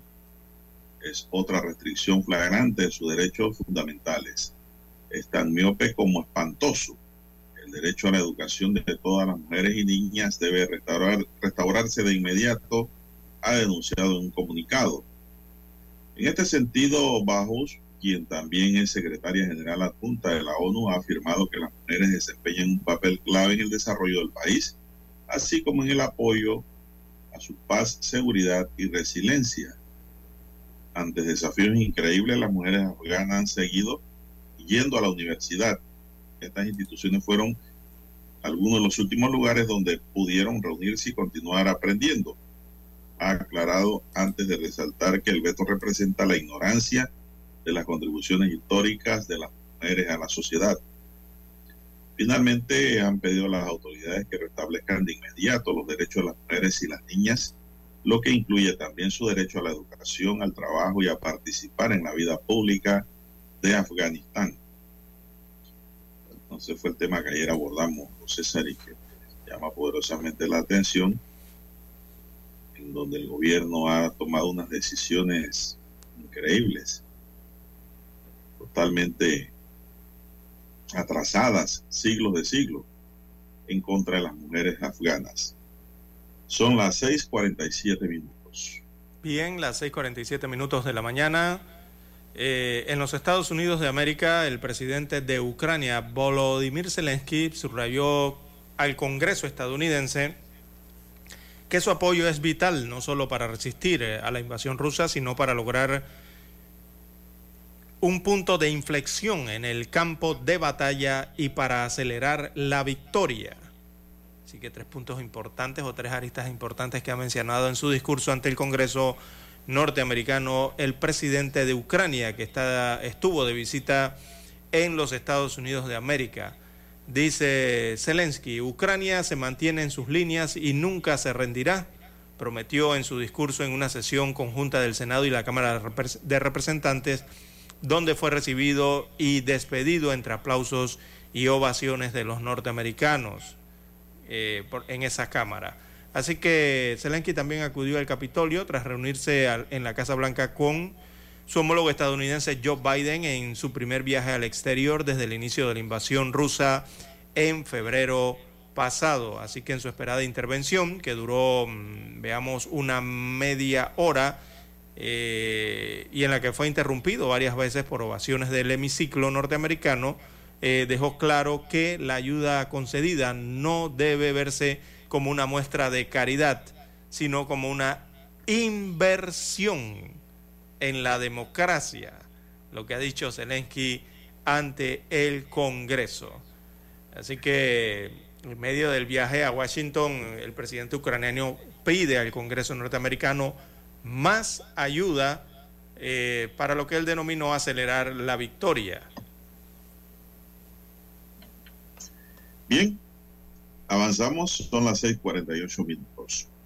El Ministerio Público de Venezuela confirmó ayer a la agencia EFE la detención en Caracas de Gabriel Salinas, el último de los identificados como autores materiales del asesinato del fiscal paraguayo antimafia Marcelo Pesi, perpetrado el 10 de mayo en la isla de Parú, en Colombia.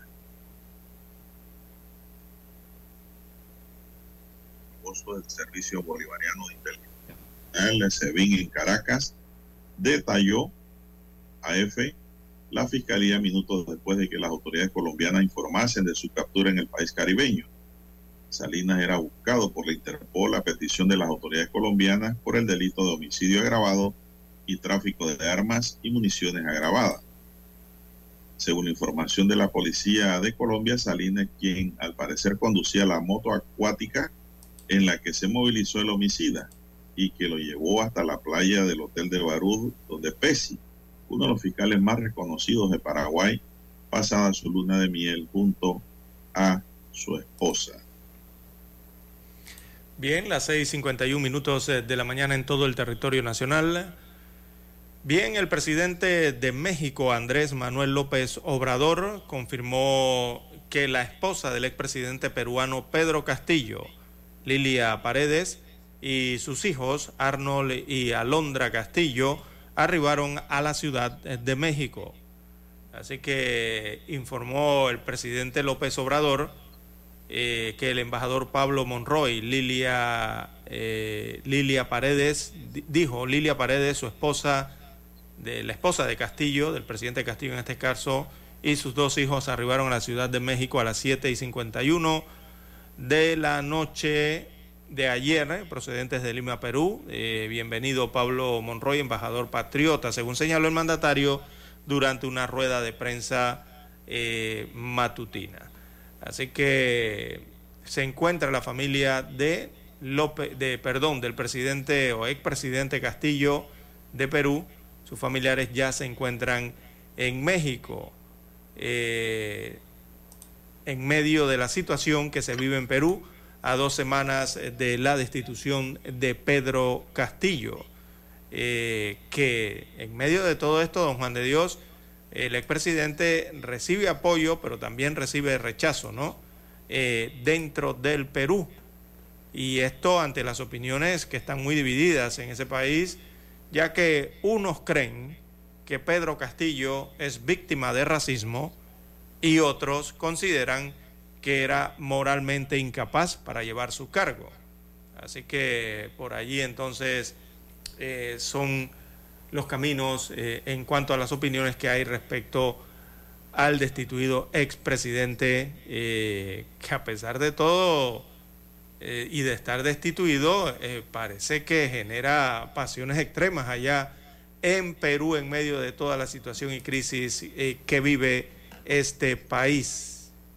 Que vale también señalar que realizaron cambios de gabinete en el Perú, la actual presidenta, y esto tan solo a 11 días de asumir el cargo eh, Boluarte, que es la nueva presidenta del Perú, nombró también al ex titular de defensa como nuevo premier de ese país.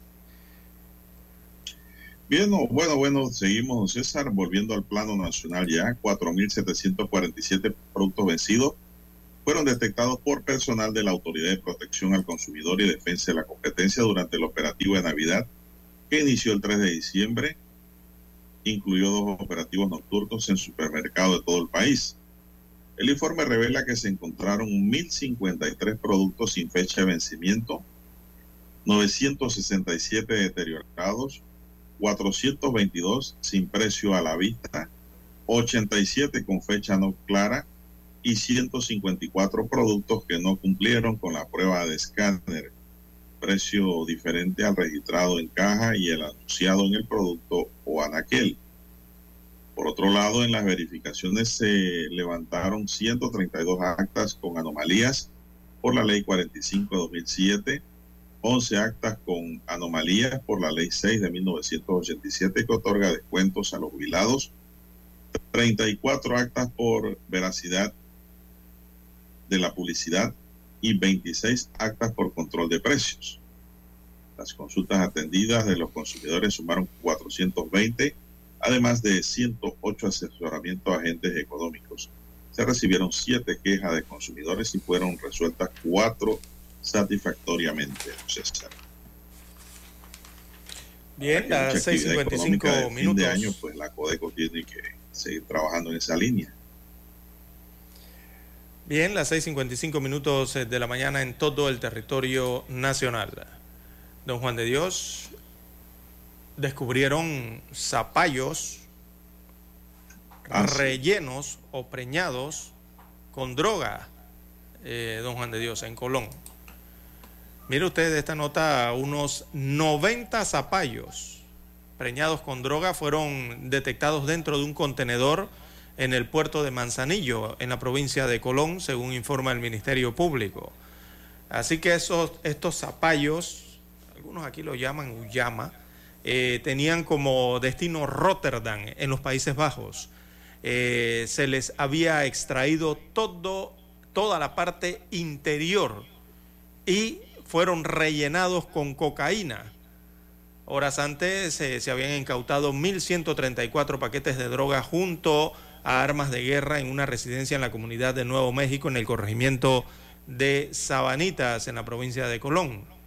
Así que en esta diligencia de allanamiento se incautaron unos 9.700 dólares en billetes de 100, también seis fusiles, dos pistolas chalecos, dos subametralladoras, tres silenciadores adaptables a las armas de fuego y también 11 proveedores, un explosivo tipo granada, seis latas de gas pimienta, 26 proveedores de fusil, así como varios chalecos antibala gran cantidad de municiones también fueron eh, recuperadas en esa diligencia.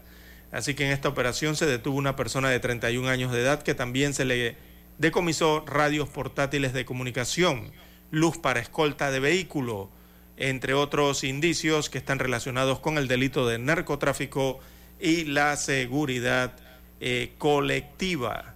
Imagínese usted todo esto, don Juan de Dios, pero dentro de todo lo que sale a relucir es lo hallado en el puerto de Manzanillo, que fueron estos zapallos de Juan de Dios, 90 zapallos, casi un centenar, que eh, eh, la droga iba adentro de ella, de, estos alimentos, ¿no?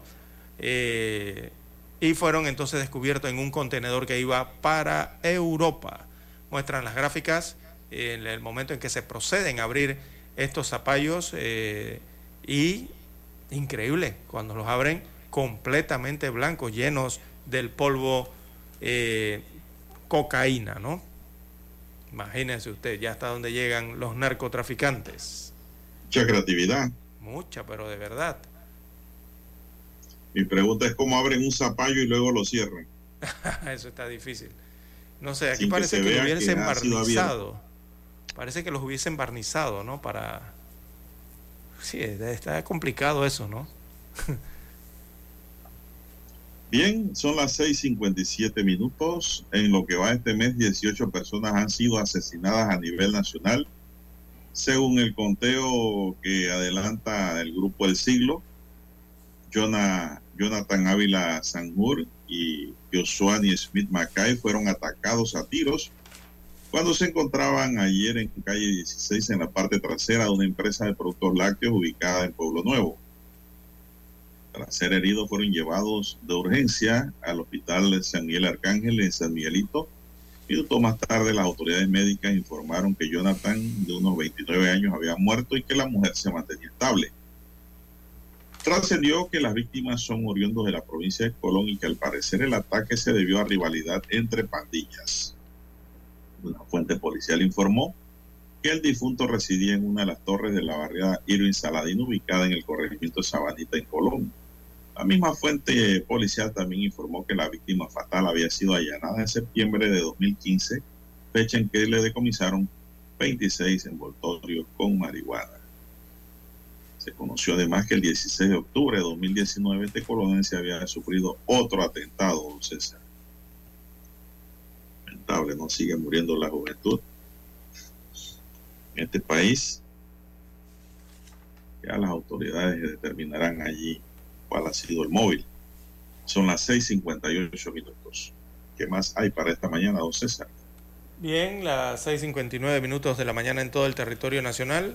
Bueno, ayer hubo una especie de corredera, ¿no? En Albrook Mall, un centro comercial eh, céntrico de Ciudad Capital.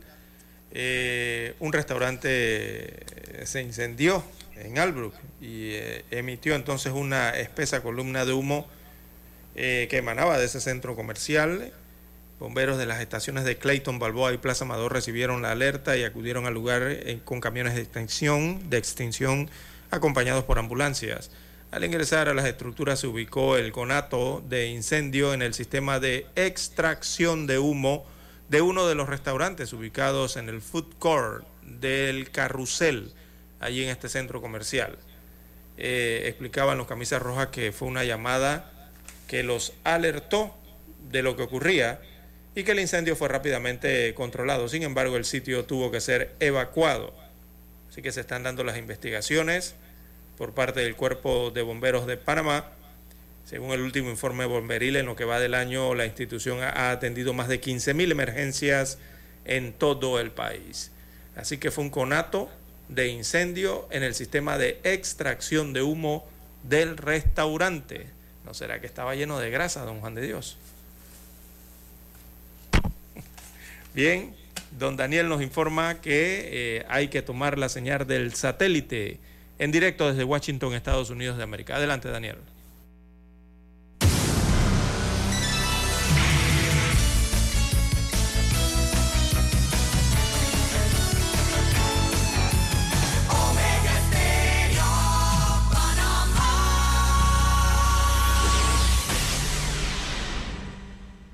El satélite indica que es momento de nuestra conexión. Desde Washington, vía satélite.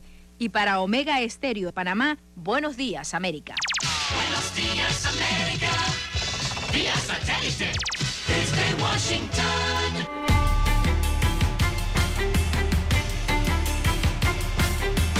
Desde Washington les informa Henry Llanos. La cantidad de viajeros sube a niveles prepandémicos y los aeropuertos y carreteras se congestionan, nos informa Ángela González. A partir del 23 de diciembre al 2 de enero, millones de estadounidenses se desplazarán por aire y tierra durante los festivos decembrinos, una temporada que se perfila entre las más activas en décadas. La AAA proyecta que van a ser un poquito más de 112 millones de estadounidenses por todo el país los que van a viajar 50 millas o más. Son eh, un 3% más en comparación al año pasado y estamos a solo 5% de superar los números prepandemia. Ángela González, Voz de América, Nueva York. El presidente de Ucrania, Volodymyr Zelensky, aprovechó su visita a Estados Unidos el miércoles en un viaje oficial del mandatario desde que comenzó la invasión rusa para expresar su gratitud al pueblo estadounidense, a tiempo que solicitó que siga apoyando su causa frente a la agresión rusa. Durante su encuentro en la residencia presidencial, el jefe de Estado de Estados Unidos, Joe Biden, destacó la importancia que la invasión rusa a Ucrania tiene, no solo para Kiev, sino para todo el mundo, en un momento en que ambos contrincantes maniobran para afianzar sus respectivas alianzas. Se complican las relaciones bilaterales México-Perú tras la expulsión del embajador mexicano por considerar que ha habido injerencia en asuntos internos. Nos informa Sara Pablo. El gobierno mexicano no romperá relaciones diplomáticas con Perú, pese a la expulsión de su embajador en Lima, Pablo Monroy. Así lo informó el presidente Andrés Manuel López Obrador. La Secretaría de Relaciones Exteriores ha decidido no romper relaciones, entre otras cosas, porque necesitamos mantener nuestra embajada para eh, dar protección a los mexicanos que radican, que trabajan, que viven en Perú. Sara Pablo, Voz de América, Ciudad de México. La vicesecretaria general de Naciones Unidas instó a los países con capacidad a considerar con urgencia la petición del gobierno haitiano de enviar un contingente internacional armado que ayude a restaurar la seguridad y aliviar la crisis humanitaria en el país caribeño, que es una crisis creciente de una escala y complejidad sin precedentes que causa una gran alarma. Amina Mohamed también reiteró la petición del secretario general de la ONU, Antonio Guterres, de ayuda internacional para la asediada Policía Nacional Haitiana. La inseguridad ha alcanzado niveles sin precedentes y abusos de derechos humanos.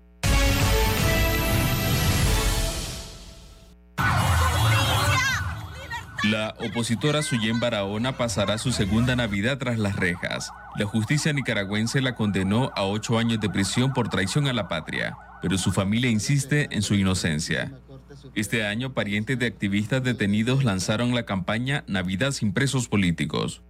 Haremos todos los esfuerzos que como familiares podamos hacer eh, para continuar demandando, continuar solicitando la libertad eh, de nuestros familiares por todos los medios posibles. Organizaciones pro derechos humanos explican que la campaña Navidad sin presos políticos se ha lanzado desde el año 2018, fecha en que el Estado empezó a encarcelar a cientos de opositores.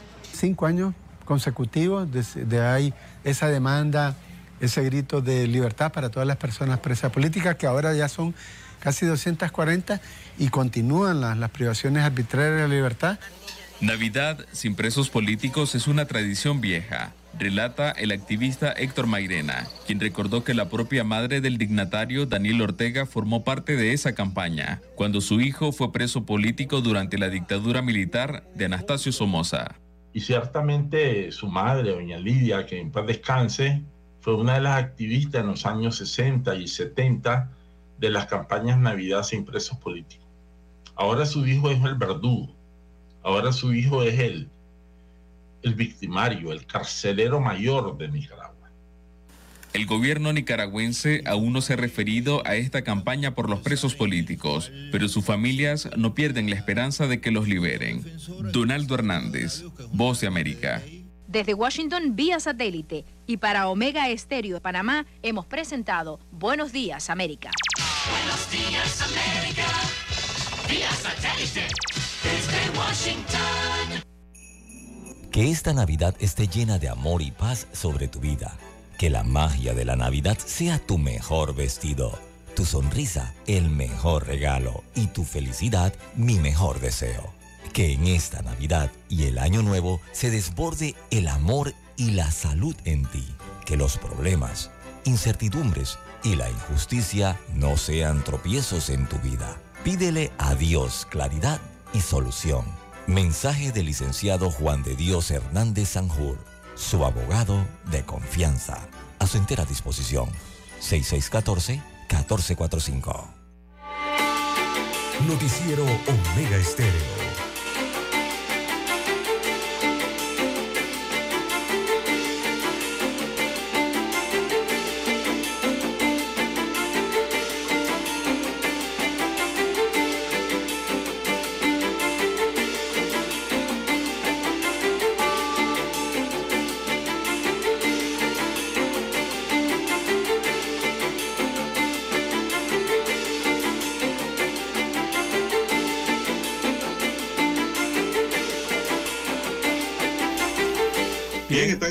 Sintonía de Omega Estéreo, cadena nacional.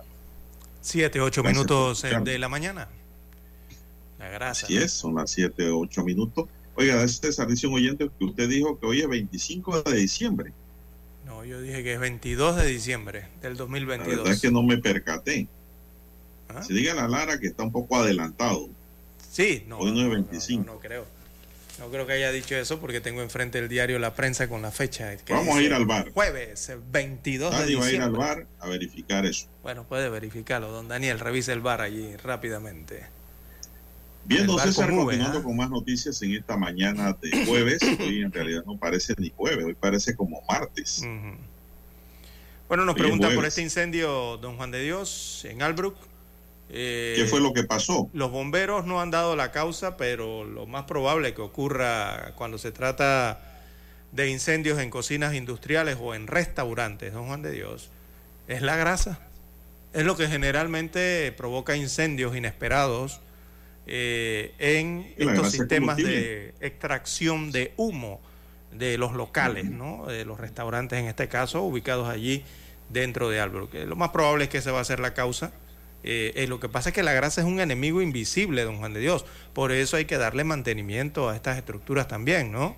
Eh, para evitar que se produzcan estos incendios, sobre todo en restaurantes.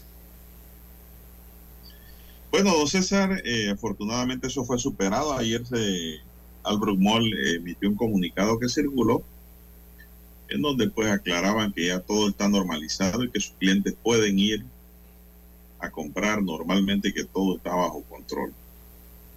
Muy bien. La ley que regula el ejercicio de la abogacía en Panamá fue sancionada por el presidente Laurentino Cortizo. La norma legal establece que para obtener la idoneidad de abogado se requiere aprobar un examen de conocimientos éticos y profesionales. El presidente Cortizo sancionó la ley en un acto oficial que se llevó a cabo en el Salón Amarillo del Palacio Presidencial. También firmó el documento el ministro de Gobierno, Roger Tejada. Esta nueva norma deroga la ley 9 de 18 de abril de 1984 eh, que regulaba la profesión, estableciendo como nuevo requisito la aprobación de un examen profesional para obtener la idoneidad de abogado. Además, se mantienen los otros requisitos. Tienen que ser de nacionalidad panameña y poseer un título universitario de licenciatura en Derecho o Ciencias en Derechos y Ciencias Políticas expedido por una universidad oficial o particular. En caso de que el diploma sea expedido por una universidad en el exterior, ese documento debe ser revalidado por la Universidad de Panamá. El mandatario Cortizo expresó que esta nueva ley debe contribuir a reforzar los principios que deben imperar en la relación cliente-abogado. El ejercicio de la abogacía tiene el desafío de adaptarse a las nuevas realidades del mundo cambiante. La ley demuestra el avance y compromiso de los abogados panameños con la sociedad, la ética y el régimen de ley y justicia en nuestro país.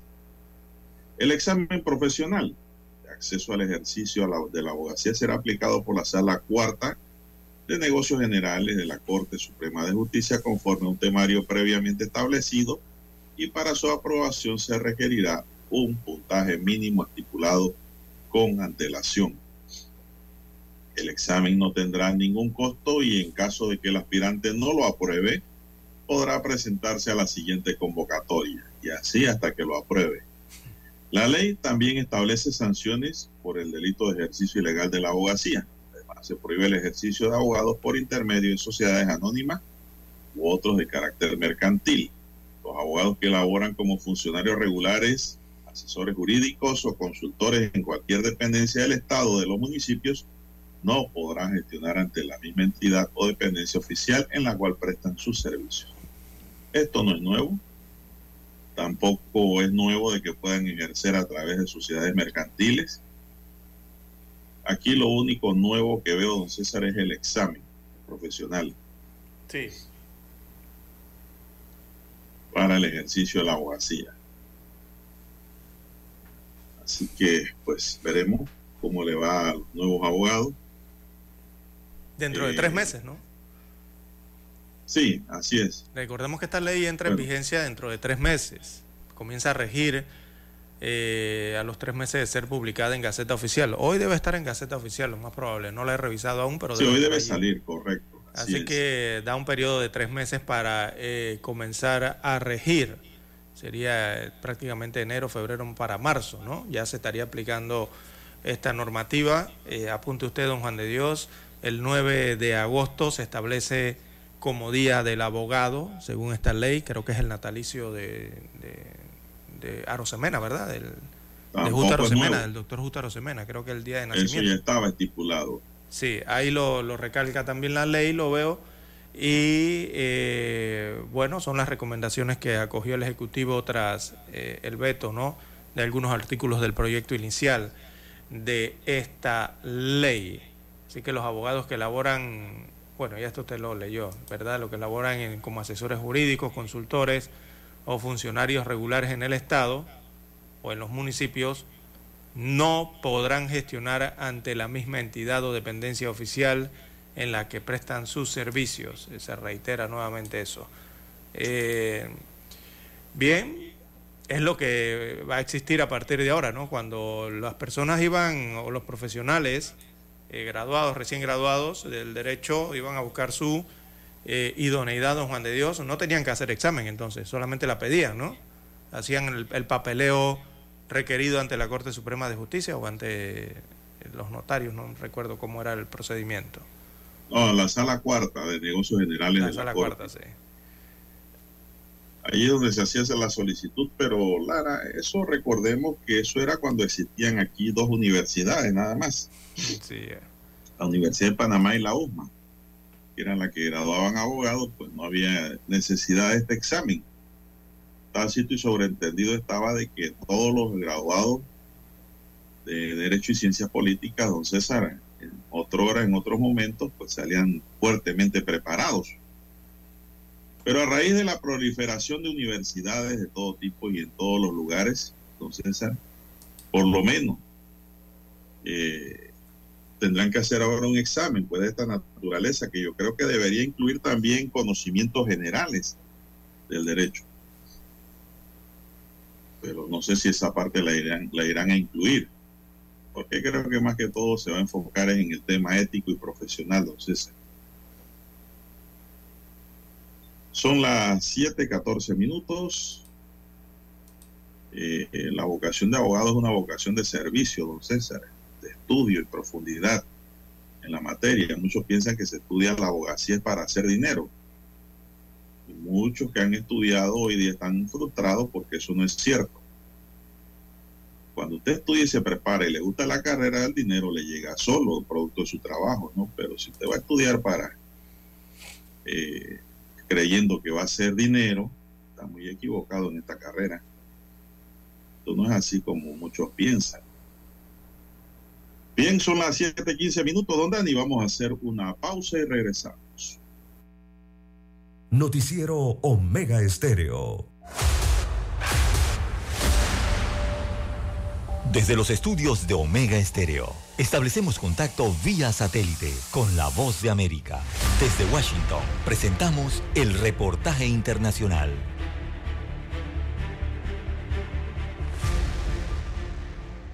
La agencia hacendaria de Estados Unidos no realizó las auditorías obligatorias en el caso del presidente Donald Trump de manera oportuna durante su presidencia, según determinó una comisión legislativa, lo que generó interrogantes acerca del expresidente y altos funcionarios de su gobierno, quienes dijeron que no podía entregar sus declaraciones de impuestos porque estaban siendo revisadas.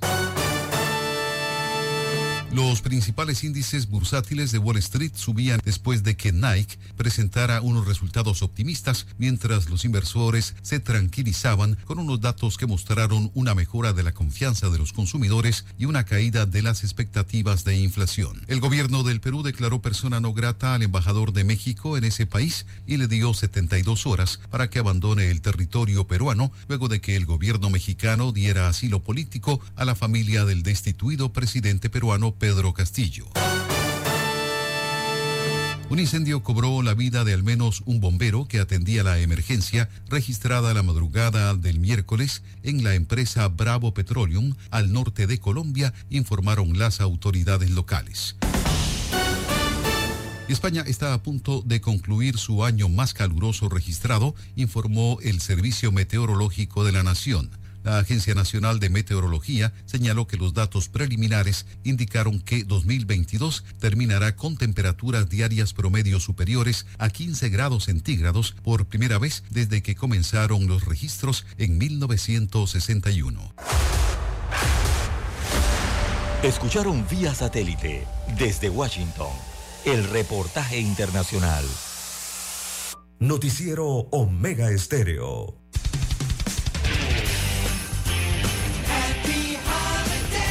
Omega Stereo.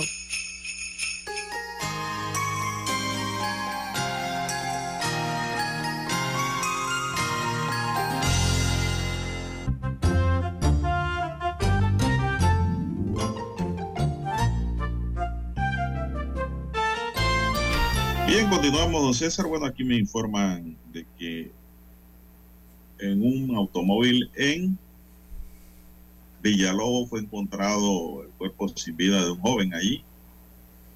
Dice que ese automóvil había sido reportado como robado. Y eso es la noticia que hay en desarrollo ahora mismo. Esto ocurrió en Villalobos, Pedregal. Bien, en otra nota, en un libro de los periodistas holandeses Jürgen Snoren y Marja West, denominado Verloren en the Jungle, Pérdidas o Perdidas en la Selva, presenta una exhaustiva investigación sobre el caso de las jóvenes Chris Kremer, de 21 años, y Lisanne Front, de 22, encontradas muertas en abril de 2014 tras explorar áreas de boquete.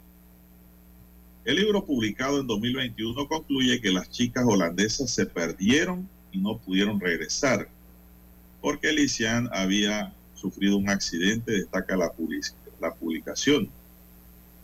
La autopsia reveló que el pie tenía tres huesos rotos y los huesos de sus piernas mostraban signos de peritonitis, una inflamación de la capa más superficial del hueso. Es una condición que suelen sufrir los corredores por el estrés continuo al que someten a sus piernas. Que se encontrara en las dos de Lisian significa que fue muy grave y que le causaría mucho dolor y dificultad para caminar. Eso pudo ocurrir porque las jóvenes estuvieron caminando mucho tiempo en condiciones muy duras en la selva. Esto también podría explicar la rotura de los huesos de los pies al moverse con dificultad pudo haber caído y romperlo, dice el libro. Esa es la conclusión, don César, del libro, eh, escrito eh, por los propios eh, holandeses. ¿Se acuerdan? Las dos jóvenes que murieron en Chiriquí, que decían que las habían matado. No, el libro en la investigación dicen que ellas murieron perdidas en la selva y también de que estaban heridas por caídas. Bueno, esto lo que nos deja, don César, la moraleja de que si usted no conoce un área selvática, no se meta. Exacto, un río, lo que sea, una playa, lo que sea. No se si no tiene guía, no se meta, porque se va a perder. Y después vienen las graves consecuencias. 7.20 minutos. Bien, las 7.20 minutos de la mañana en todo el territorio nacional. Bien, don Juan de Dios, eh, los casos de antivirus están tasados en 34 en lo que va del año. Así que eh, ya con la temporada seca, don Juan de Dios, lo que hay es que limpiar y tomar precauciones en las casas. Eh, el cuadro estadístico del Ministerio de Salud eleva a 36 los casos de antivirus, específicamente en la provincia de Los Santos. Ahí hay 36 casos en lo que va del año según el reporte epidemiológico. El informe indica que los nuevos casos corresponden al síndrome cardiopulmonar por antivirus y ambos pacientes, un masculino de 33 años de edad y una fémina de 49, son del distrito de Tonosí. Hasta la fecha se han registrado 21 eh, casos a través de este síndrome eh, y 15 de fiebre por antivirus eh, sin defunciones. Así que el MINSA releva o revela más bien que el distrito, bueno, aquí dice releva, hay que hacerle la corrección al diario del siglo. Debe ser revela. Eh, debe ser revela que el Claro. distrito con mayor cantidad de casos es Tonosí, con, dice que tiene aquí 10 fiebre por antivirus. Eh, la entidad recomienda a las personas que mantengan su casa y su entorno limpio, igualmente los granos recolectados, ahí es donde está la situación, don Juan de Dios, como el arroz y el maíz o cualquier otro tipo de granos, los guarden y sellen para evitar al roedor tener contacto y dejar, y dejar entonces sus heces eh, y orina en los alrededores. Así que los síntomas del antivirus son fatiga, fiebre y dolores musculares. Así que a limpiar las casas, eh, don Juan de Dios, sobre todo en la región de Azuero, donde eh, son las provincias, tanto de Herrera como Los Santos y parte de Veragua, en donde se presentan la principal, los principales casos de antivirus para esta época del año o inicio del año 2023. Ahora que vienen los carnavales. Sí, como no. Chacarpa. Así es. Bien, señalan amigos oyentes a las redes sociales, eh, don Juan de Dios dice, los scooters son para promover el turismo. Eh, refiriéndose al tema que tocábamos anteriormente. Bueno. eh, bueno, y lo- bueno, los scooters sí son principalmente para los turistas, pero lo que Está vemos bien. es que lo utilizan los turistas y los jóvenes, pero también constituyen un peligro para la gente en la ciudad y también eh, son un problema para la propia ciudad.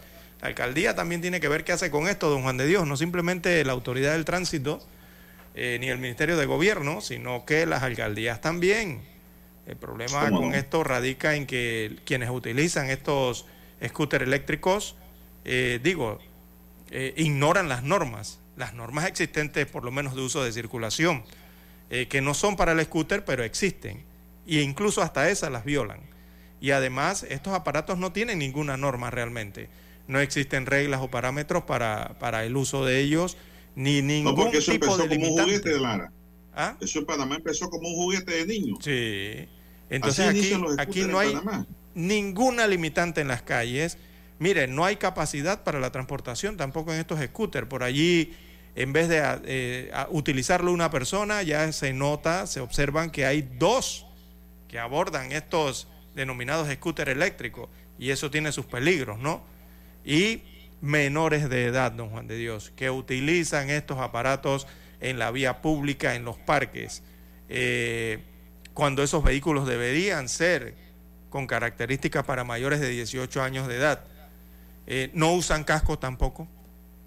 Y así una serie de situaciones que se presentan con estos scooters eléctricos en la ciudad y que bueno, lamentablemente vimos cómo fue utilizado uno de ellos para cometer un asesinato.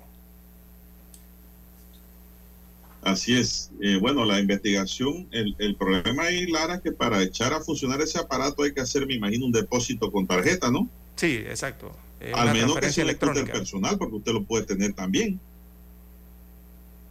Como no tiene regulación de ningún tipo, usted puede tener un scooter propio, Sí, privado, y va a la calle y regresa. Y hace lo que le da la gana con él, porque es un aparato eléctrico. ¿Por qué? Porque no hay norma regulatoria de eso. Y esa norma tiene que ser creada. Y los veces. no hay no están por ahora obligados a tener un seguro por daños, por lo menos contra terceros. No hay nada. Sí, y, lo ves en el tra- se requiere requiere una regulación y yo estoy seguro que en otros países si investigamos bien hay regulaciones. Claro que sí las hay. Uh, los municipios, don Juan de Dios, de otros países, eh, las comunidades autónomas, bueno, eh, como usted lo quiera tomar, sí tienen regulaciones para estas cosas. Aquí en Panamá ni el municipio ni las autoridades que tienen que ver con, con el tránsito ni el tráfico ven nada de esto. Y usted ve a estos señores en estos scooters zigzagueando en el flujo peatonal, o sea, sobre las aceras, y también zigzagueando y violando cualquier ley de tránsito eh, que tenga que ver con conducción de vehículos eh, sobre la bien. carpeta asfáltica. Está bien que sea para turistas, pero tiene que ser regulado. Sí. Y siempre pe- cuando hablamos de turistas pensamos en el internacional. Hay turistas también locales, hay tu- turistas, hay, tu- hay turismo interno. No importa si es interno o externo, pero tiene que haber regulaciones. Se nos acabó el tiempo, señoras y señores. Daniel Arauz nos